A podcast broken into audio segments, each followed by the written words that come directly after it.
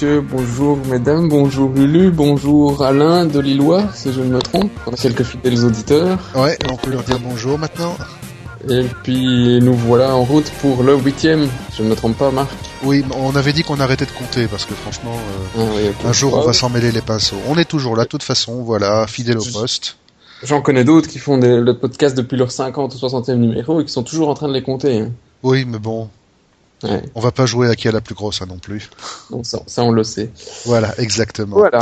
Et Ça, alors surtout cette fois-ci, on vous fait un podcast un peu spécial parce que la moitié de- du team podcast se trouve mais loin, loin, loin, loin, loin, puisqu'il y en a qui ont la chance de prendre des vacances. dit. Bah, mais en fait, après, hein, le, le micro change peut-être un tout petit peu, le cadre aussi, parce que ben bon, mais essayez de ne pas trop imaginer, mais il y a un podcast, il y a une des deux personnes qui fait un podcast en slip.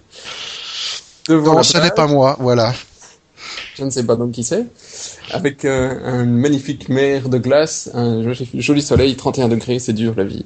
Absolument, c'est dégueulasse. On se venge. Voilà. Qu'est-ce qu'on a sur la table aujourd'hui? Il y a quand même plein de choses. Hein. Donc, euh, en profitant des vacances, on parlera un petit peu du roaming. euh, et puis de plein de choses avec Google, hein, comme toujours. Mais là, il s'en passe quand même encore plein dans les dents. Des Chromebooks, euh, le FTC, Google TV, euh, le, piratage à Google. Il y a du, y a du Sega qui revient sur la route. Sega, c'est plus fort que toi. Oui, ben cette fois-ci, c'est les hackers qui ont été plus forts que, Sega. On expliquera pourquoi. On a, on a eu du matos en test, pour lequel on n'a pas encore réalisé de news, mais on vous le livre en avant-primeur. On a eu deux tablettes entre les mains, euh, une mainstream, une Acer et un gros machin industriel de niveau militaire de chez Panasonic. Et alors, il y a la, la, la série de news Facebook, comme d'habitude. Euh, Facebook réactive la reconnaissance faciale sur ses photos. Facebook prépare un App Store euh, pour contrer euh, l'App Store d'Apple. Voilà, donc on a de quoi, on a de quoi assurer un bon petit podcast, comme d'habitude. Alors, premier sujet, bon, on va commencer avec les Google. hein. On en a pour un, un bout de temps à parler de Google pour commencer. Alors, euh, Google, ils ont sorti, ils ont annoncé en tout cas la Google TV 2.0, Marc. Oui, ils ont annoncé la Google TV 2.0, le gros mot qui fâche. Euh, en fait, Qui fâche- oui, Qui fâchait Sony. Oui, Oui, qui fâchait Sony. Mais bon, faut avouer que le premier, le premier Google TV était un peu un flop, euh, que ce soit tant chez Sony que chez Logitech. Et donc en fait, euh, Google a, a voulu prendre un peu de recul. Euh, et annuler la sortie de plusieurs modèles. Donc en fait, des constructeurs comme LG et Samsung qui avaient prévu de sortir des box, bah, en fait, il n'y a rien qui est qui s'est passé, donc c'était resté assez anec- anecdotique. Mais en fait, depuis Google I.O., euh, il y a des y a des news et en fait, on a distribué apparemment euh, Google a distribué apparemment à une série de développeurs euh, des prototypes de nouvelles box à base d'Android 3.1. Et donc en fait, on assiste encore une fois à cette convergence à tous les niveaux entre euh, Android qui va s'immiscer, on peut dire, qui va s'infiltrer dans absolument, dans absolument toutes les toutes les applications au quotidien et, et les objets de la vie de tous les jours. Ce qui, j'en suis sûr, Ouais, c'est- est pour faire plaisir à notre cher Sébastien. Oui, non, non, en fait, oui, euh, mais tu vois, autant Microsoft avait une, une main mise sur le, le monde du desktop, autant ici Android, avec euh, leur petite avancée qu'ils avaient fait dans le mobile et puis maintenant qu'ils font dans tout, tout ce qui est embed, ben, euh, Android, il, il se paye une, une grosse part du marché des, des systèmes d'exploitation et ça ne serait pas étonnant qu'avec les années qui viennent, il dépasse de- Microsoft. Hein, non, en non, ce ne sera de- pas étonnant. En, te- en termes de, en termes de volume et en tout cas sur tout ce qui est embedded et smartphone et tablette, euh, il y a fort à parier effectivement que Google va devenir le numéro un, même si au niveau tablette, bon, Apple continue toujours à tenir le haut du pavé pour l'instant, mais les choses sont en train de changer, ça on le sait. Euh, D'un autre côté, bon, il faut voir cette arrivée avec euh, avec un œil quand même un peu, on va pas dire suspicieux, mais circonspect. Parce qu'il ne faut pas oublier qu'on on a toujours la même question derrière euh, derrière ce, ce marketing à la bulldozer. C'est quid du jour où Google décide de forcer le switch du payant? Parce que là, on sera tous tellement accros que Google sera tellement partout que ben, on aura je- probablement du mal à suivre financièrement. Ouais, pourquoi est-ce qu'ils le feraient? Parce qu'en fait, quand tu quand tu vois, ça leur permet d'avoir une tellement bonne assise d'un point de vue euh, commercial sur les services qu'ils proposent, ce qui pose d'ailleurs euh, quasi bonne transition sur le deuxième sujet pour euh, des problèmes en, en justice, parce que de, si ils imposent leur logiciel pour la recherche, enfin le, leur euh, search Google, leurs euh, trucs sociaux, leur agenda, leur euh, un peu tout à la sauce Google, ben ça pose quelques problèmes pour les concurrents évidemment qui ont envie que aussi de, de vanter leur leur moteur de recherche, euh, leur logiciel de, de cartographie, euh, leur agenda, leur... Euh, ouais. Et en fait, effectivement, après la Commission européenne qui avait ouvert une enquête à l'encontre de Google et pour fin 2010, dominante fin 2010 exactement. Maintenant, c'est le Wall Street Journal qui nous annonce que fait Google ferait l'objet d'une enquête de la FTC. Alors la FTC, il faut savoir que c'est le gendarme commercial des États-Unis. absolument rien de ce qui se passe au niveau économique aux States ne peut se faire sans leur sans leur accord. Euh, et voilà, donc c'est un deuxième dossier qui est ouvert euh, à l'encontre de, Google. Et bon, selon des sources proches du dossier, on tient ça pour ce que ça vaut, hein, on connaît les mots habituels, euh, bah, le quotidien évoque quand même que c'est une investigation, une opération qui pourrait être la plus ouverte, la plus importante, jamais ouverte à l'encontre de Google aux États-Unis, en tout cas. maintenant, bon, abus de position dominante, d'autres se l'étaient pris dans les dents à l'époque. On repense évidemment aux amendes historiques infligées par la Commission européenne à Microsoft. Ils ont payé d'ailleurs. Qu'ils ont payé d'ailleurs. Ils ont dû la payer et ça leur a fait suffisamment mal, je suppose. On parlait quand même de 560 millions de dollars. Si, si, ils l'ont payé, je pense bien. Et, euh, et voilà, bon. Qu'est-ce qui va se passer? Encore une fois, de nouveau, ça se joue à des niveaux tellement élevés, sur des enjeux stratégiques tellement importants que du côté de Google, c'est silence radio sur toute la ligne, et du côté de la FTC, pour l'instant, on invoque la confidentialité la plus totale. Pour le reste, voilà, pas manquer, ça va probablement être un, des feuilletons de l'été euh, au niveau de, au niveau du petit monde IT.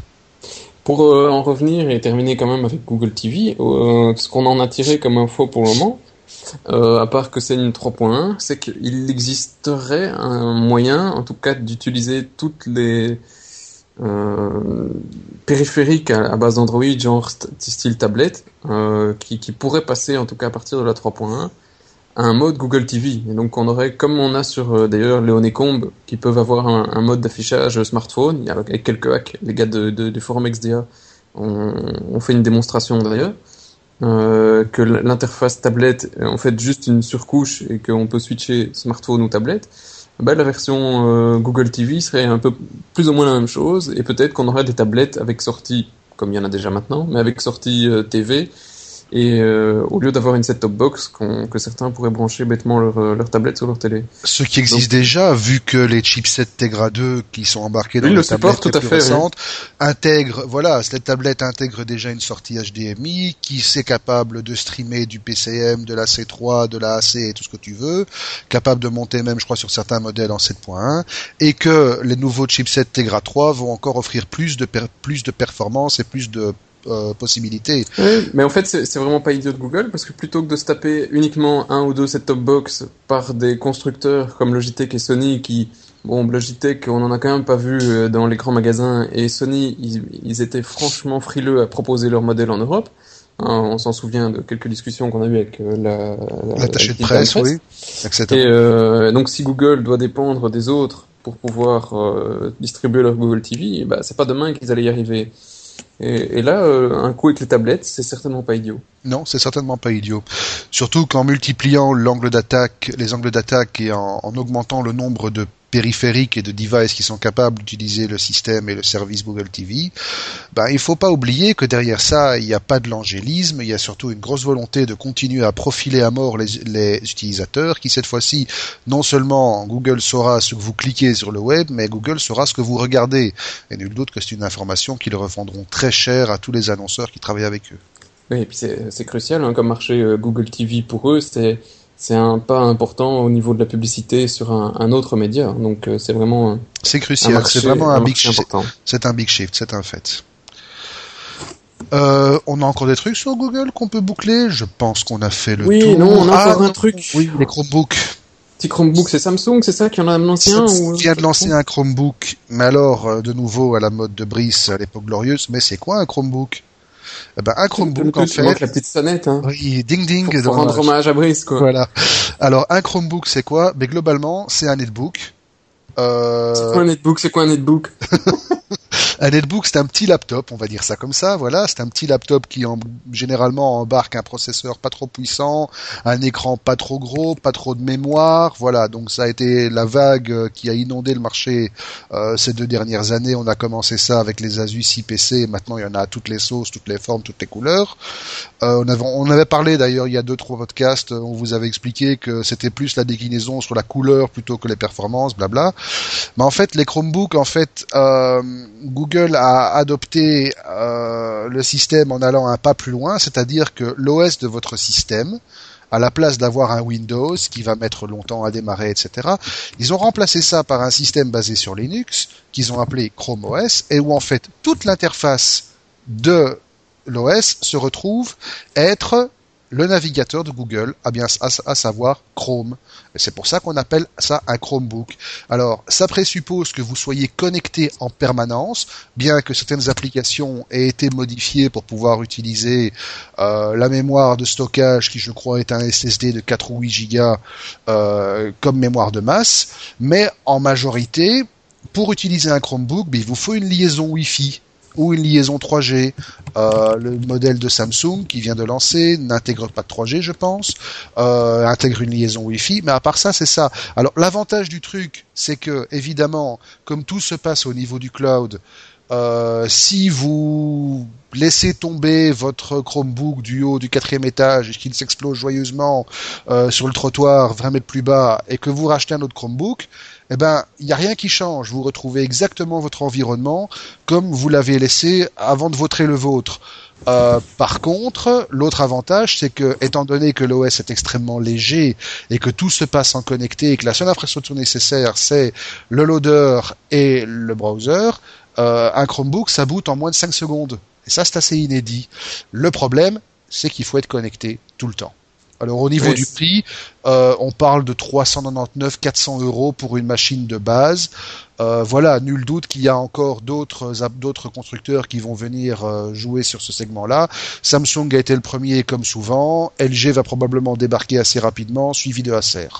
Tu m'en apprends une à propos de Samsung ici, c'est que leur Chromebook est à vendre, il n'est pas à louer.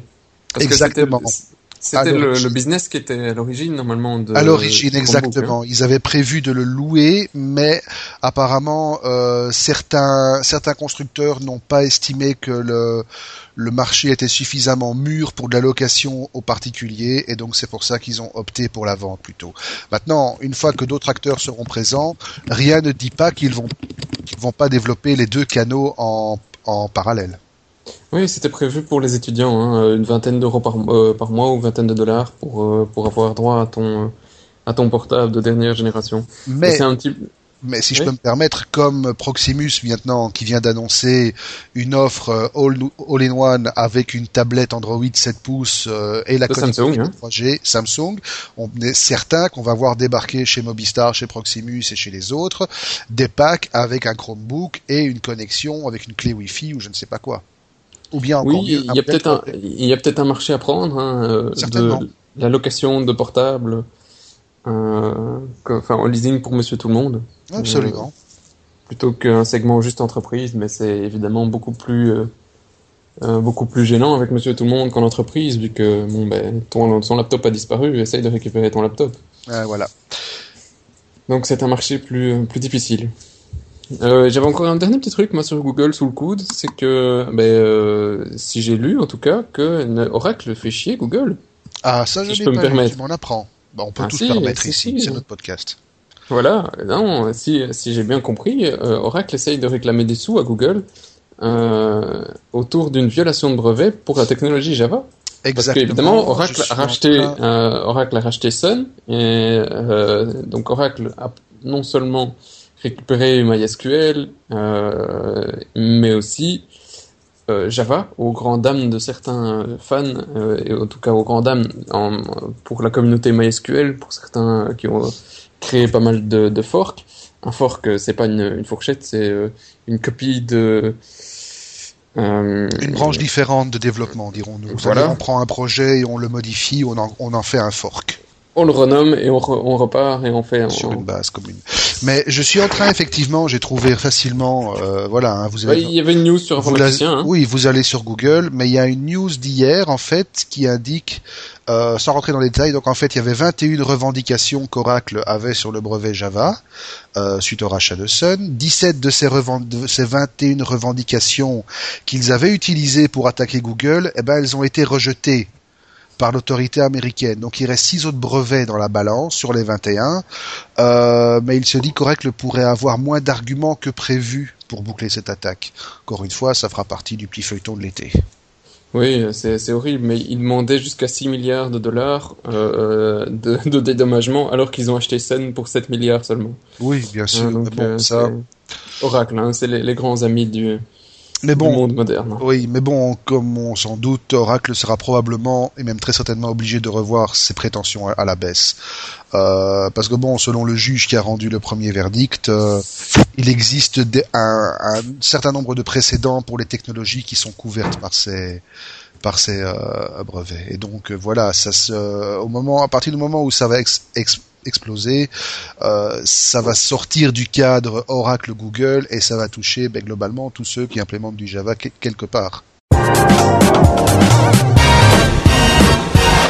Alors, après un petit peu de Google, un petit peu de Sécu, c'est c'est trop fort pour toi. Oui, non, là, franchement, c'est c'est eux qui se sont fait un peu ramasser. Euh, bah, apparemment, l'histoire avec Sony a dû donner des idées euh, à, à des hackers qui ont qui ont en fait été piqués globalement les coordonnées de 1,3 million de clients euh, en hackant euh, le club Nintendo. Hein, le club Nintendo, la filiale européenne du club Nintendo. En fait, le sur lequel j'ai un compte, hein, soit dit en passant. Merci les gars. Euh, moi pas, euh, moi pas. Merci les gars. Non non, moi je non non.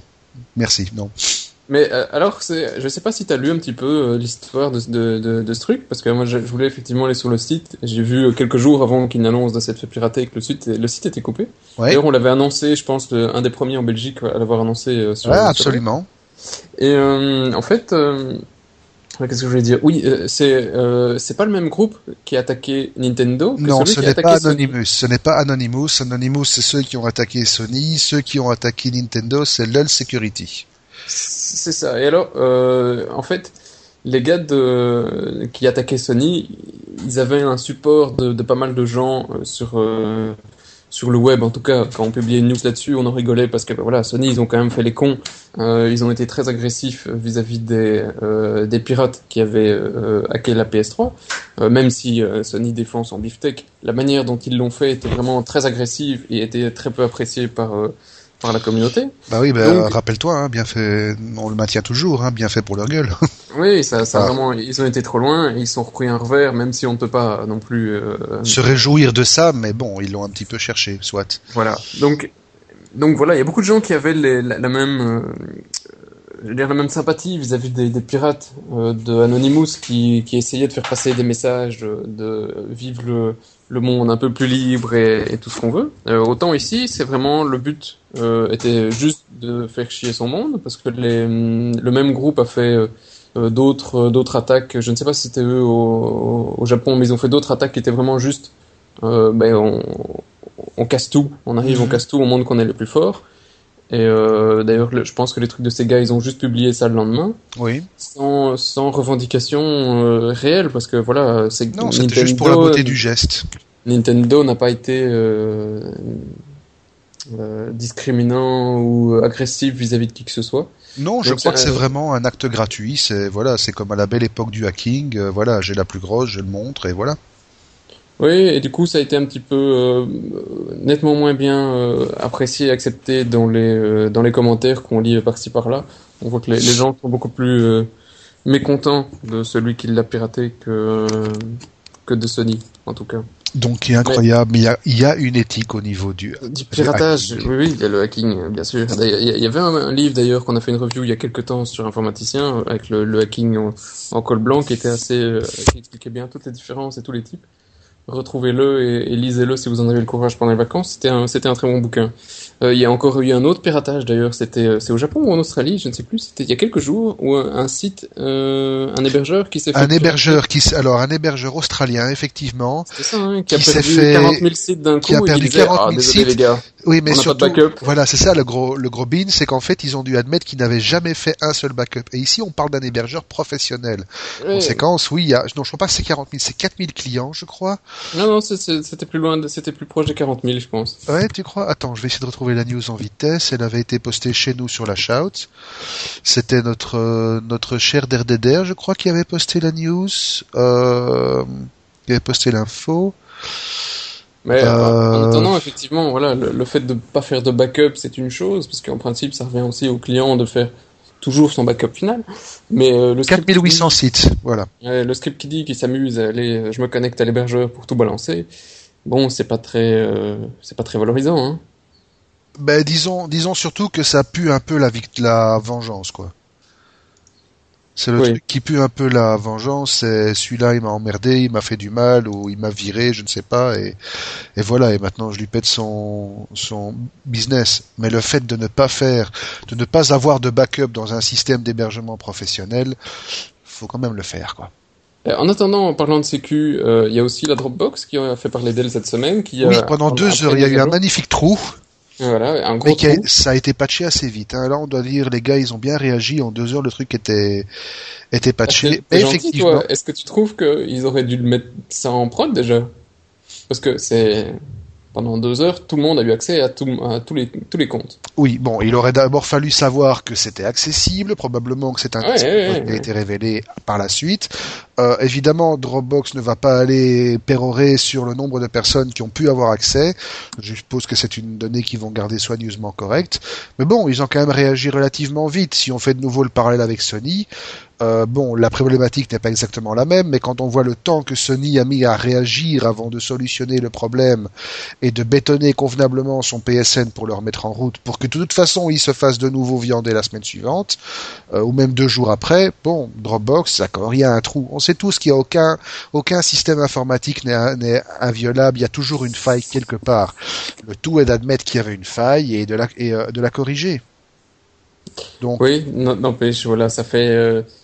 En fait, si, si je me souviens, l'explication du gars à l'époque, euh, bien avant qu'il se fasse pirater, le- la Dropbox, il expliquait que euh, c'était un système qui devait, de nouveau, je mets des gros guillemets, euh, devait être crypté et que seul le propriétaire de la Dropbox pouvait voir ses fichiers.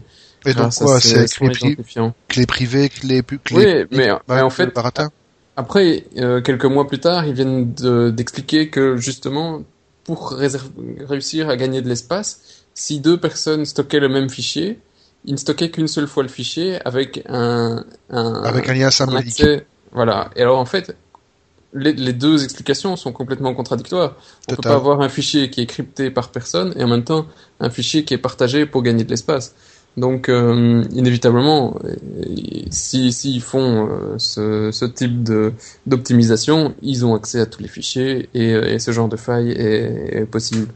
Donc euh, il y a un compromis à faire. Ils ont fait le compromis de la taille, parce que je peux les comprendre. euh, et, et voilà, maintenant il faut assumer sur sur la faille de sécurité. C'était, mais donc faut aussi se mettre en tête que quand on utilise tous ces systèmes, il y a des, il y a la qui fait aussi pas mal de promos pour le moment, sortir des disques durs, et c'est loin d'être le seul. hein. Oui, le fameux disque dur euh, euh, connecté au cloud, encore une fois. C'est ça. Et donc c'est des disques durs qui automatiquement copient tout ce qu'il y a sur le disque externe sur le sur Internet pour avoir un backup. Euh, voilà, Bonjour le quota en Belgique. Oui, et, et bonjour la sécurité, ça sous-entend que tout ce que vous mettez sur votre disque peut malencontreusement un jour être accessible par quelqu'un d'autre. C'est la même chose que pour le Ça va être le cauchemar des gars qui storent les, des les images de cul. HUC euh, sur euh, leur disque dur externe, ça. Affreux, affreux. Et, Affreux, mais- affreux, mais affreux. pareil pour les Chromebooks, hein, tout ce que vous allez faire sur les Chromebooks dont on discutait tout à l'heure, euh, ce sera accessible par par un vilain pirate si on réussit à avoir un accès au compte Google. hein. Ouais, donc vive, allez, on, en- on y ressort. Vive les disquettes 8 pouces. Les tapes, moi c'était, euh, on a quand même vécu l'histoire des tapes avant les On a vécu l'histoire des tapes, exactement, oui, avec le chargement des blocs de tape. Ah, bon. On rajeunit pas, bon Dieu. C'était qu'on essayait de copier sur la chaîne Wi-Fi, quand, on était, la chaîne Wi-Fi, la chaîne Wi-Fi quand on était gosse et puis que ça Ah non, marchait non, pas. moi je te parle vraiment des vieilles tapes, les grosses bobines, style les bobines des magnétos des années 70, les grosses. Moi j'ai encore eu ça, j'ai encore eu, euh, quand j'étais à l'UNIF, j'ai encore eu un, un data général avec euh, un disque de 300 mégas et des grosses bobines, quoi. Si, si. Ah, euh, non, c'était, je, suis quand même arrivé à l'époque des, des cassettes. Hein. Oui, non, ça j'ai eu aussi, hein, sur Commodore 64. Ah, bon Dieu, ça nous rajeunit pas. Non, c'est sûr. Alors pour embrayer, euh, on va parler un peu matos, puisque on a eu la chance d'avoir entre les mains deux petites tablettes. Alors la première c'est une Acer, c'est une Iconia, la W500, euh, qui tourne comme le dit son préfixe sous Windows. Donc elle oui, installer- Petit message euh, en, en passant, si jamais l'équipe d'Acer nous écoute, on avait demandé des A500 et des W500 en prêt. Heureusement que pour finir la A500, euh, il y en a un de nous qui l'a acheté pour la tester et la W500 même chose. pour, pour une des boîtes. Euh, sinon, euh, on attendrait toujours pour le test. Donc euh, voilà, merci les gars. Voilà. Ben, en attendant, on peut quand même repasser petit merci chez Packard Bell qui nous avait filé un, un immédiat à tester dans le cadre d'utilisation Media Center, dont on publiera un test dans les jours qui viennent ou les semaines qui viennent. Ouais. Et puisque Euh, c'est le moment, j'en profite aussi. Salut maman. Tant qu'on y est, bah oui, nous privons pas. Donc, la Iconia W500. Bah donc voilà, c'est une tablette, euh, c'est une tablette 10 pouces. C'est la, en fait, la sœur jumelle. euh, à tout point de vue, quasi de, extérieurement en tout cas, de la A500. Euh, la seule différence, évidemment, c'est que celle-ci tourne avec un Atom. Elle elle n'embarque pas de chipset Tegra, mais elle embarque. euh, Non, en fait, non, elle tourne même pas avec un Atom. Elle tourne avec un avec un CPU AMD. Euh, elle embarque une carte graphique AMD, donc ATI euh, on chip. Euh, 2 gigas de mémoire si ma mémoire est bonne, deux ports USB, et c'est un peu une webcam, et c'est à peu près tout. Alors c'est c'est comment dire, euh, c'est assez déroutant. C'est mauvais?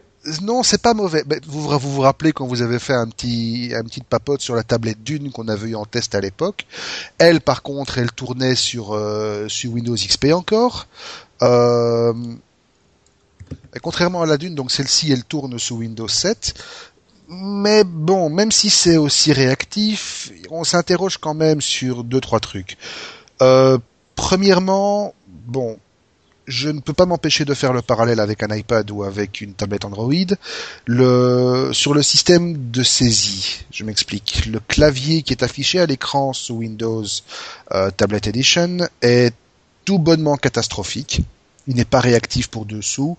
Il est, il n'est pas facile à utiliser. Il y a souvent le, doigt, qui glisse, qui n'appuie pas sur la bonne touche bien que ce soit un écran capacitif multitouch, bien que la surface de vision soit confortable, ça le fait pas. Prenez un iPad, prenez une tablette Android, vous allez comprendre tout de suite la différence si vous avez la chance d'avoir une tablette Windows entre les mains, la chance ou la malchance.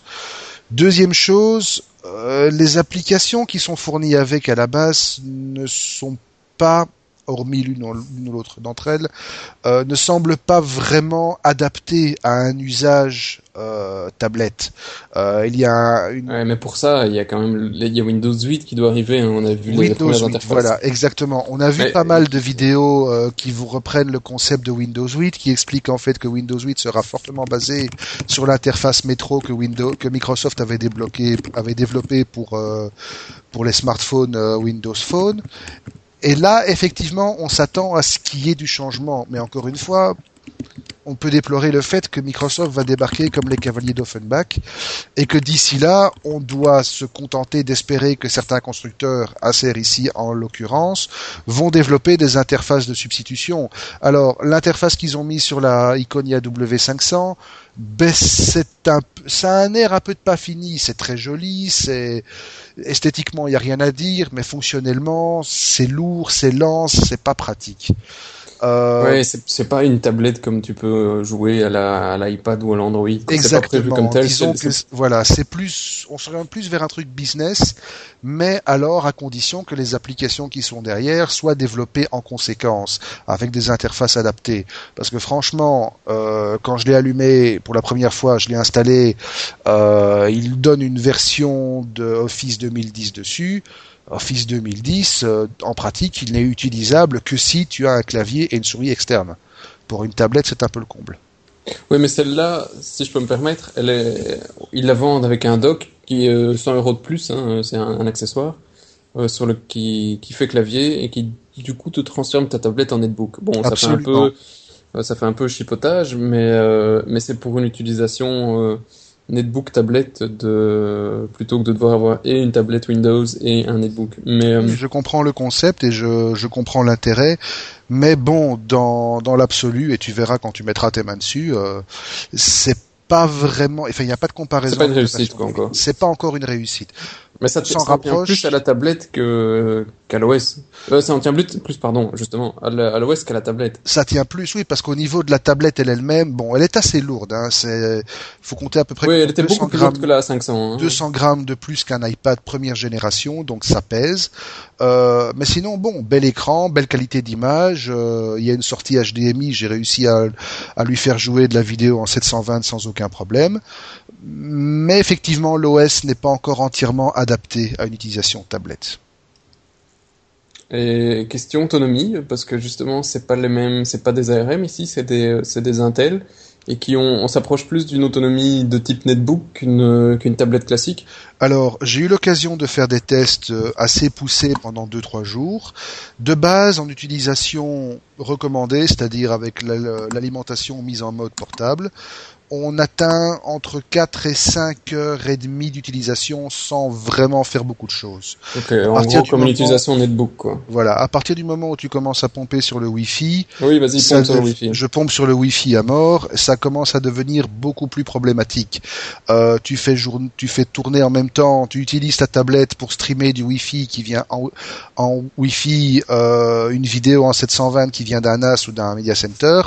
Euh, ton il, autonomie... il faut la batterie euh, dans le sac à dos il te faut la batterie dans le sac à dos. Alors j'ai aussi l'occasion, puisqu'on a testé cette tablette dans un cadre plus professionnel, de la de la relier à un périphérique USB. Et là, je dois avouer que même si le périphérique est un périphérique basse consommation, vu qu'en l'occurrence il s'agit d'un simple lecteur de cartes, euh, ben ça, selon l'expression consacrée, ça suce des ours. Dans le sens où là, l'autonomie, elle tombe royalement en économie d'énergie à moins de deux heures. C'est boum, mais c'est de la balle. C'est de la balle. Euh, maintenant, ce qu'il faut savoir, c'est que la batterie qui est en, je n'ai même pas les spécifications de la batterie qui est enfermée, qui est reprise dedans, mais je crois que ça ne doit pas dépasser les 1750 milliampères. Ça doit pas être du lourd. Euh, quand on voit qu'en face une tablette Android ou un iPad tient facilement 10 heures, voilà. Il y a de quoi. disons qu'au niveau euh, architecture x86, je crois que tant Intel qu'AMD ont encore des progrès à faire vraiment sur euh, les choses. Et c'est dommage parce que je ne comprends pas le choix d'Acer qui a été collé euh, à un CPU AMD euh, alors que il y a des CPU Intel ULV qui eux auraient tenu beaucoup mieux dans un truc comme ça. Mais bon, choix stratégique, ça on n'est pas là pour discuter ce genre de choses. Alors, quand on regarde, effectivement, il y a plein de gens qui s'en plaignent. Hein, la batterie. Alors, à côté de ça, on a eu en main, et ça, on l'a depuis ce matin, et on est en train de faire joujou avec, euh, toujours dans le cas d'une utilisation professionnelle, là, on a eu en main euh, J'hésite à appeler ça une tablette parce que c'est le machin fait quand même. Attendez, je vais prendre de quoi le mesurer parce que j'ai mon petit mètre ici. As toujours un mètre avec toi pour mesurer. J'ai toujours un mètre avec moi. Non, non, il faut. Le truc fait quand même pour une tablette euh, quasi 6 cm d'épaisseur. Ah oui, c'est petit quand même, hein, par rapport à la moyenne. Ça pèse, euh, ça pèse son bon kilo et demi. Ah, ça par contre, c'est largement au-dessus de la moyenne. Voilà, ça embarque un écran qui fait alors euh, écran de très grande densité d'ailleurs, un écran qui fait 12 cm par 7 en 1024 par 600. Donc je vous laisse imaginer la taille des caractères, la loupe n'est pas fournie avec. Et en fait, c'est une tablette qui répond aux standards industriels et militaires. Alors, euh, par exemple, c'est le genre de truc que vous pouvez faire tomber de 2 mètres sans qu'elle soit sans qu'elle rouspète le moins du monde. Elle est blindée dans tous les sens du terme. Euh, tous les connecteurs sont protégés par des caches anti-poussière. Euh, ce n'est pas une tablette avec écran capacitif, c'est du bon vieux résistif euh, fourni avec un stylet. C'est censé être utilisé d'une seule main. Euh, et à l'intérieur, on trouve un atome à Ouais, écoute, 1.6 ouais, c'est très GHz, un petit disque dur. C'est Euh, du SSD ou non, non, c'est Non. du disque dur normal, c'est un 40 gigas en SATA, je crois. Euh, et alors, c'est là qu'on comprend tout l'intérêt de la du modèle industriel, deux batteries. Et ce truc affiche fièrement une autonomie de 8h30. Là, ça en devient plus intéressant. normale, euh, Full. Wi-Fi et tout le bazar Wi-Fi, tout le bazar à fond. Alors, il faut savoir que ces modèles, il y en a plusieurs. hein. La gamme Toughbook chez Panasonic, puisque c'est une Panasonic, euh, affiche quand même une gamme assez assez bien étendue. Alors, ce qu'on a en main, c'est la CFU1, c'est la petite tablette. Euh, le modèle euh, de poche, on va dire, si je peux dire. Euh, il existe une tablette plus grande, donc celle-ci, elle a un écran 7 pouces, 6 pouces ou 7 pouces, je ne sais pas très bien. Il existe une tablette plus grande, c'est la, la CFH1, qui elle affiche un écran de 10 pouces. Et alors il y a les modèles laptop qui sont tout aussi blindés, mais que vous avez déjà peut-être vus sans le savoir, ce sont les laptops qui sont embarqués par nos chers techniciens de Belgacom. Donc quand vous avez un Tecos Belgacom qui débarque chez vous et qu'il a son laptop euh, de type industriel, il y a beaucoup de chances que ce soit un Panasonic Toughbook. Alors en gros, qu'est-ce Oui, qu'on peut en en fait, faire Toughbook est une marque qui appartient à Panasonic. hein. Exact. Ça, c'est ouais. pour la petite. euh, Voilà. Alors en gros, qu'est-ce qu'on peut faire avec? Ben, Comme on vous l'a expliqué, nous on l'utilise ici en test parce qu'on a dans le cadre de nos C'est utilisé en matériel médical. Voilà, si je me exactement. trompe, hein, souvent. Voilà. Surtout matériel médical, mobile, Et en Euh, milieu industriel. industriel, ouais. Voilà, donc ce n'est pas le genre de truc que vous devez avoir chez vous pour frimer, sauf si vous voulez vous la péter à mort. oui, Euh, mais euh, faut euh, la péter avec un gros portefeuille parce que c'est entrée de gamme 2500 euros. hein. À peu de choses près, oui, effectivement. Mais encore une fois, ça répond à tous les standards militaires. Donc, euh, je ne sais pas s'ils vont jusque-là, mais c'est censé pouvoir... Je sais que les Toughbook, les portables Toughbook sont prévus pour résister à un, un impact de balle. Maintenant, on est désolé, mais n'ayant pas de Magnum sous la main, je saurais pas vous dire. De toute façon, je suis pas sûr que Panasonic serait content qu'on fasse ça à la tablette qu'ils nous ont si gentiment prêtée. Non, mais il passe sous un Hummer en principe. Donc là, par contre, tu n'as pas un Hummer, mais t'en es pas loin. Euh, dis, non, ça va, une Audi, c'est pas, c'est pas un Hummer. Par contre, je connais quelqu'un qui a un H2, je pourrais lui, euh, lui, Je pensais le Hummer. hein? Un Hummer Un H2, ouais, je connais quelqu'un ici à Wemel qui a un H2. Le petit Hummer, il fait jamais que une tonne 7. Ah ouais, donc à la limite, ton Audi fait plus de poids. Euh, non, pas sûr, non. À tester un jour. À pour tester un jour. Mais il y a plein de malades qui l'ont déjà fait sur, euh, sur le net. Oui, tu penses notamment au taré de Will It Blend, mais là, je suis pas sûr que leur, que leur blender, il va, il va résister à ça, hein. Ouais, Enfin, ça, bon. Toujours est-il que c'est du beau. C'est du beau. Euh, on en a encore une petite, quand même, même si elle est pas, moi, je- on en a pas vu, on l'a pas eu en test, mais par contre, on en parle beaucoup ces derniers jours. C'est le Tegra 3. Et oui, euh, Tegra 2 est à peine sorti, à peine euh, disponible depuis quelques mois. Que on parle déjà d'une tablette Kalel, euh, de ch- et ici ce serait Asus. Ah, ils se sont foulés pour les noms, on dit. Ah, ça, écoute.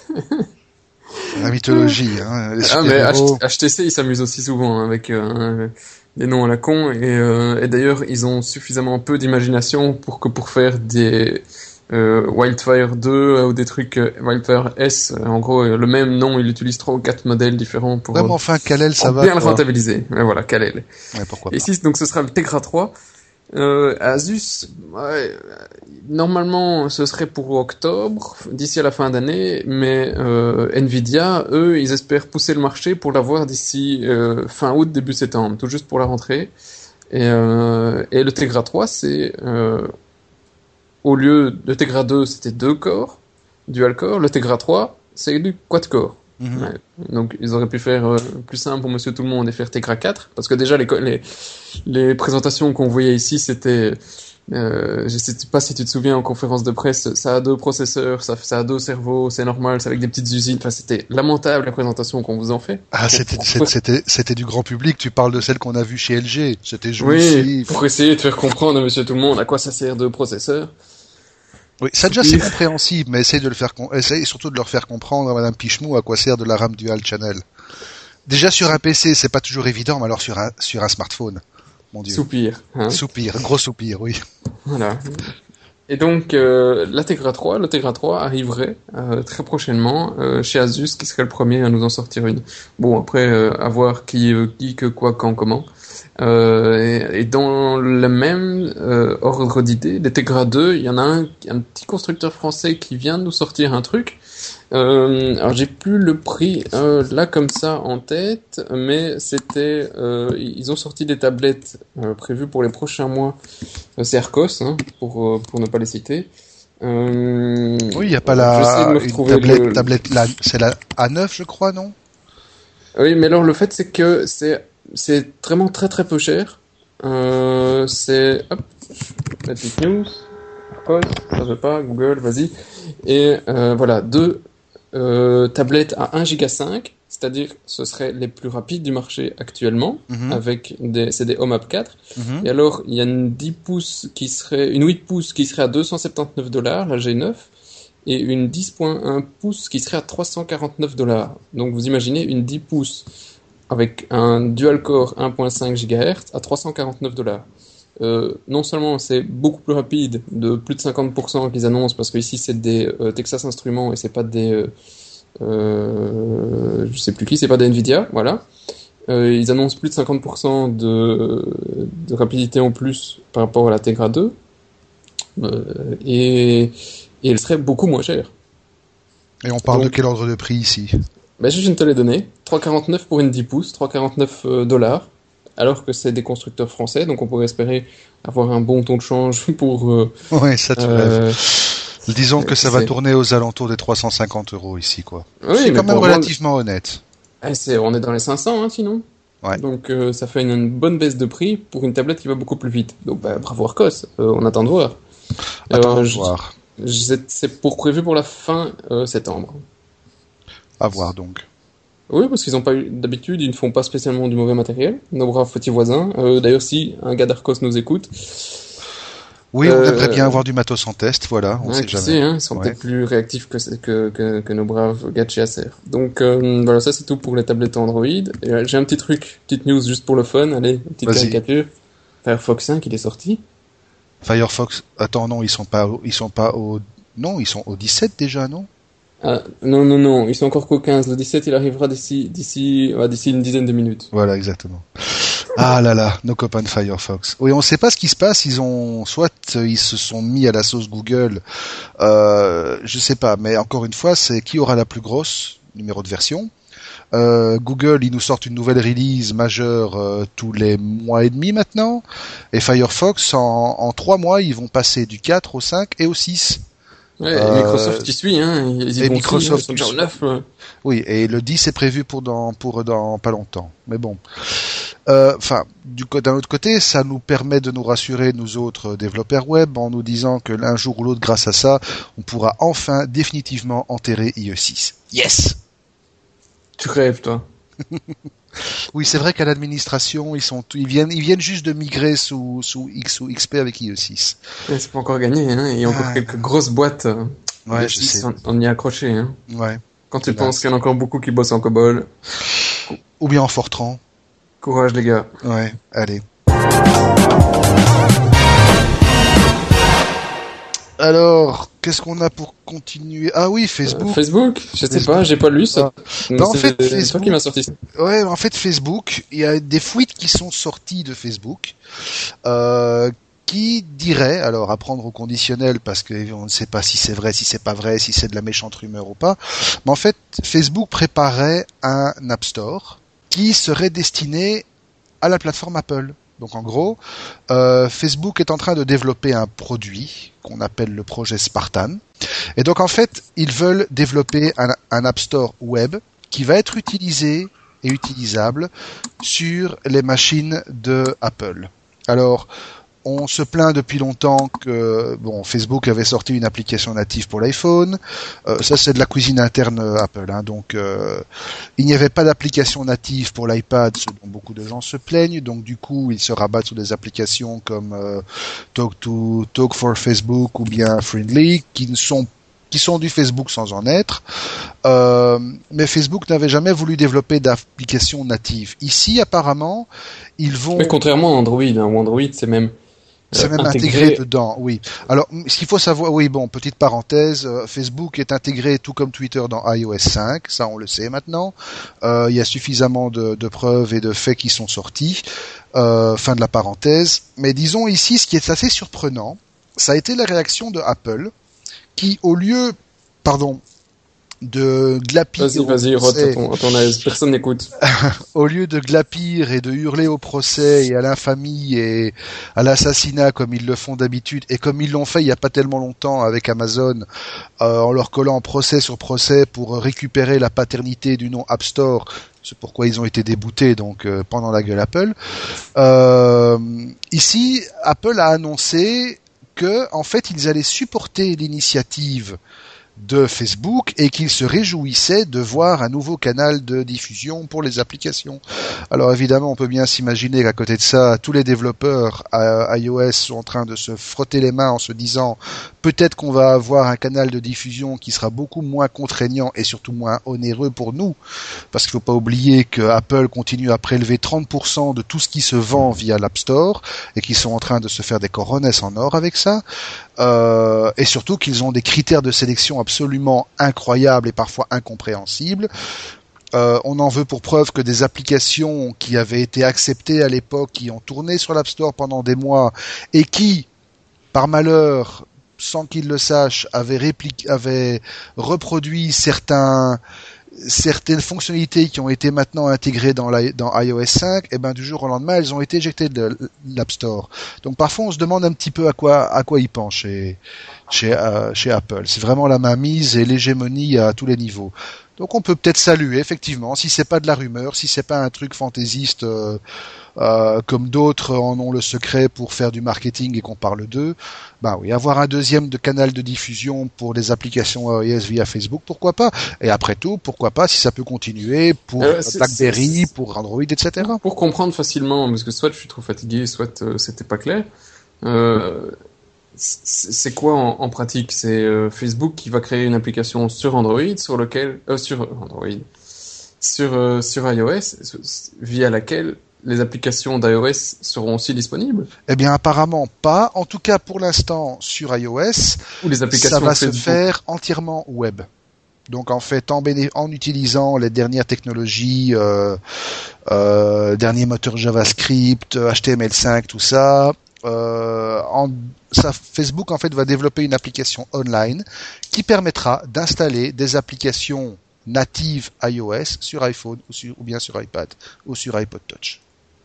Donc en fait, concrètement, quel est l'intérêt de Facebook d'avoir des applications euh, si c'est pas lié à leur compte? Mais en fait, si l'intérêt il est colossal, c'est que ça permet de traquer de manière beaucoup plus pour en fait Petit retour en arrière. Actuellement, le seul canal de diffusion qui existe pour des applications sur iOS, il y en a, il y en a, deux. Soit vous êtes respectueux des lois et vous voulez pas faire de la peine à Apple et vous ne jailbreakez pas votre iPhone ou votre iPad ou votre iMachin, et donc vous passez forcément par l'App Store. Ce que fait un consommateur. Hmm. Voilà. Ce, que, fait bien sûr comme brave consommateur. Oui, absolument. Moi, euh, je l'ai même pas encore sorti de la boîte qu'il est déjà cassé.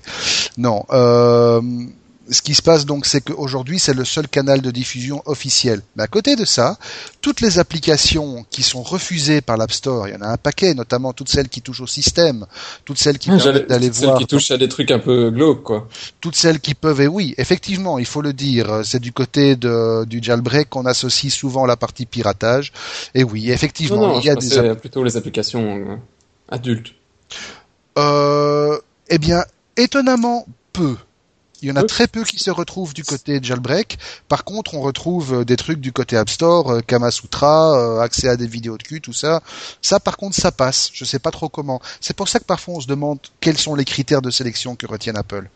Mais donc pour revenir à ce que, je disais, si, si, si, si, je reviens sur la petite parenthèse de Digit Plus, il n'y a pas longtemps, ils viennent de mettre en place un système de filtrage et un système de euh, de notation des applications euh, qui permettent de dire si on accepte ou pas du contenu euh, légèrement euh, osé ou légèrement violent et, ou très violent, très osé, etc., etc. Il y a quatre niveaux, je pense, différents de, de filtrage. eux sont plutôt ouverts et c'est à l'utilisateur de décider s'il accepte ou pas des applications qui pourraient être un contenu choquant. Donc ça c'est vraiment une très grosse différence entre les deux plateformes et ce qui honnêtement me fait préférer les toutes, les plateformes Android qui sont quand même beaucoup plus euh, beaucoup plus ouvertes même pour des Américains euh, et qui n'ont pas le l'esprit Apple de on a vu un nichon on doit tout euh, on doit tout censurer c'est horrible. Oui bon mais ça c'est l'esprit américain et voilà. mais on dirait qu'Android, tu vois, une petite touche européenne de liberté qui, que, que je préfère. Mais pour revenir à ce que je disais, donc effectivement, actuellement, le seul canal de diffusion officiel, c'est euh, c'est l'App Store via Apple. Et alors, du côté euh, du côté obscur de la de la de la force, il y a Cydia. En fait, Cydia, c'est la même chose que l'App Store, sauf que se retrouvent là-dedans toutes les applications qui touchent un peu trop au, au système.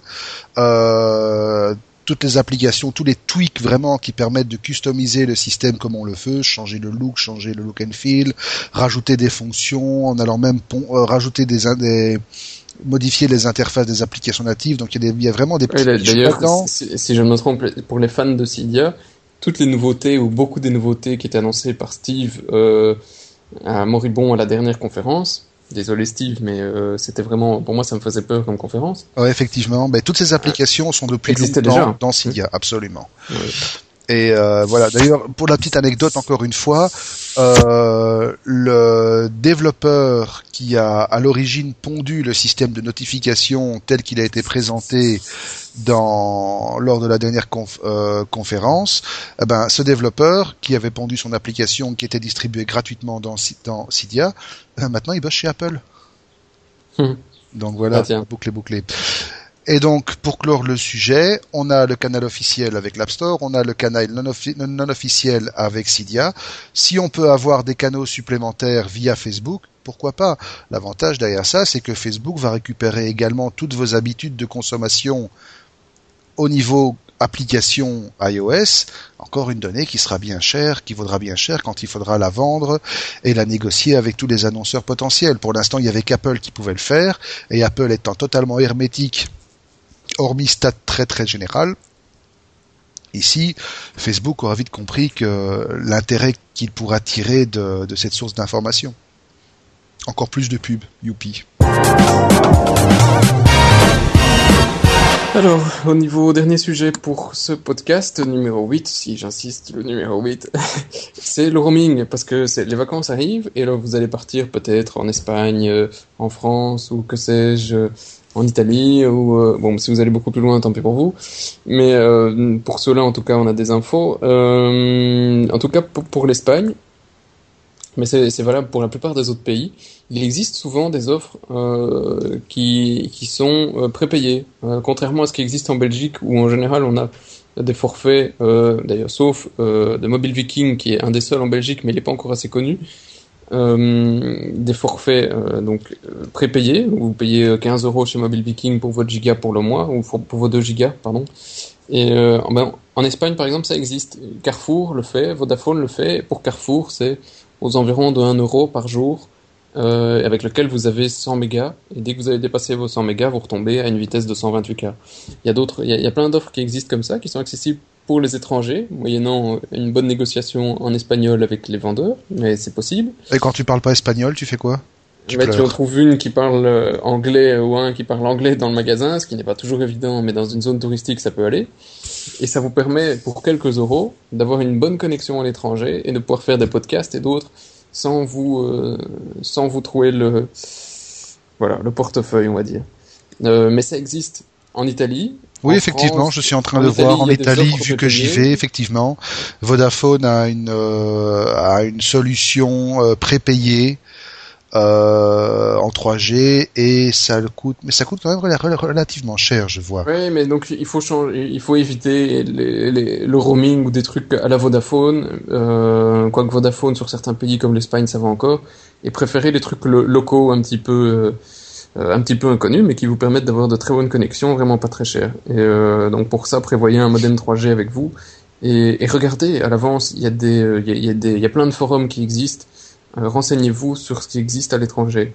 Euh, si vous n'avez pas envie de vous renseigner, il y a toujours Proximus qui a lancé, qui a envoyé un mail il y a une demi-heure à peine, avec euh, un forfait à la journée qu'ils viennent de lancer pour un jour en Europe à 10 mégas qui vous coûte 6 euros. Donc, euh, et 18,15 euros pour 50 mégas. Euh, ils trouvent ça génialissime. Pour moi, ça fait, je trouve que c'est un... C'est du vol. C'est du vol, hein, honnêtement. Quoi. Mais avant, il se faisait 5 euros le méga, donc 5 euros les 6 euros les 10 mégas, ils trouvent que c'est un cadeau.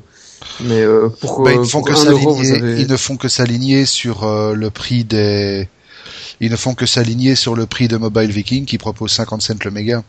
Ouais, on, y est, on y est tr- on y est tr- on y est très très vite. C'est horrible. Hein. Ici, Carrefour, Inter- euh, Carrefour Espagne, c'est, euh, je vous répète, euh, 1 euro par jour, 100 mégas.